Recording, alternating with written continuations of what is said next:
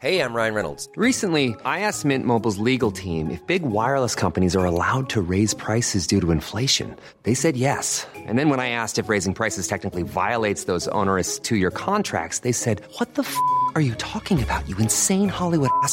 So to recap, we're cutting the price of Mint Unlimited from $30 a month to just $15 a month. Give it a try at mintmobile.com slash switch. $45 up front for three months plus taxes and fees. Promo rate for new customers for limited time. Unlimited more than 40 gigabytes per month. Slows. Full terms at mintmobile.com. Heraldo Podcast. Un lugar para tus oídos. Noticias del Heraldo de México.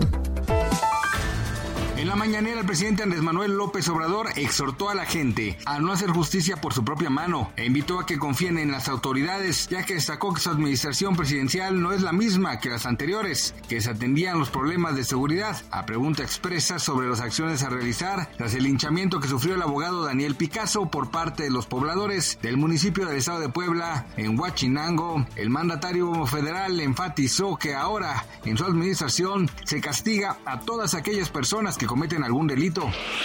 Al dar el informe mensual en materia de seguridad, la titular de la Secretaría de Seguridad y Protección Ciudadana, Rosa Isela Rodríguez, destacó que se dan tiros de precisión contra las estructuras criminales que han resultado en la baja de incidencia de delitos del Foro Común y Federal. El panel de la Cámara de Representantes de Estados Unidos que investiga el ataque en enero de 2021 al Capitolio presentará evidencia de que el expresidente Donald Trump estuvo involucrado en un intento fallido de presentar listas electorales falsas para anular las elecciones de 2020, adelantó ayer un legislador clave. México está entre los países mejor preparados para hacer frente a los retos de ciberataques con base al índice global de ciberseguridad de la Unión Internacional de Telecomunicaciones. Así lo destacó el reporte de estabilidad financiera del primer semestre del 2022 del Banco de México. Así, el país tiene un índice de 81.68 puntos por encima de la media y la calificación lo coloca en la clasificación 61 de 194 naciones, destacó el Banjico en el reporte. Gracias por escucharnos, les informó José Alberto García. Noticias del Heraldo de México.